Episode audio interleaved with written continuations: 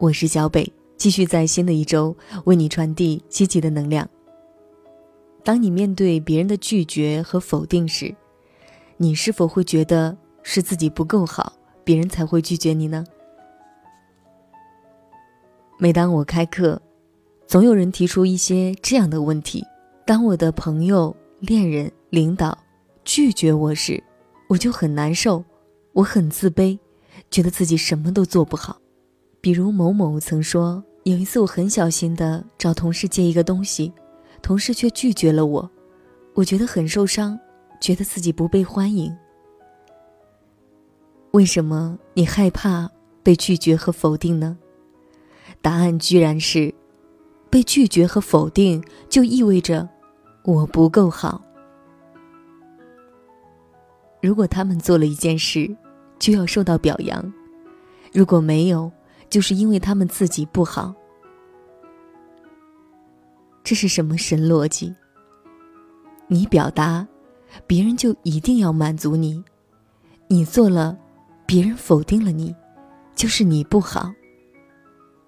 这是被伪装的又赤裸裸的控制和软性要求。我们所有人都是平等的，谁也没有义务去满足谁。你做了一件事，别人否定了你，可能不是你的问题，而是别人的问题，更或者是两个人都有问题，而不只是你自己。常常让我感到吃惊的是，人们先否定了自己，才害怕被别人否定。人们内心深处有个声音：我是不值得被肯定的，才这么害怕。这些恐惧真的会发生，才会对现实这么反应激烈。当我去呈现他们的原生家庭时，我发现他们在长大的过程中，常常受到批评、拒绝、否定。这样的环境下长大的孩子，就会对否定和拒绝极其敏感。他们很自然的就会建立起一种机制。我被否定和拒绝，是因为我不好，这是一种保护。因为一旦承认我不好，我就可以放弃努力了。我找到了一个很好的理由来解释我为什么会被否定和拒绝。而一旦承认我不好，在沮丧时。心里也会升起一种踏实感。可你还是长大了，你还是得看清楚。你和所有人一样，不再是两极分化的好或者不好，你还是得认清这个事实：众生平等，没有好坏。你可以事情没做好，可以被拒绝，但这和你好不好，已经没有关系了。既然是事情上的事儿，你都可以通过你的努力，来把它做好。这其实就是后天重新塑造自信和开朗的过程。自信，就是我允许自己被否定，这不代表我不好。开朗，就是我允许我被拒绝，这不代表我不好。我即使被他人这样对待。我依然看得清这个事实，那就是，我可以拿回自己的标准，来欣赏我自己。我数着脚步的声音，漫无目的的前进，回家后到处散散心，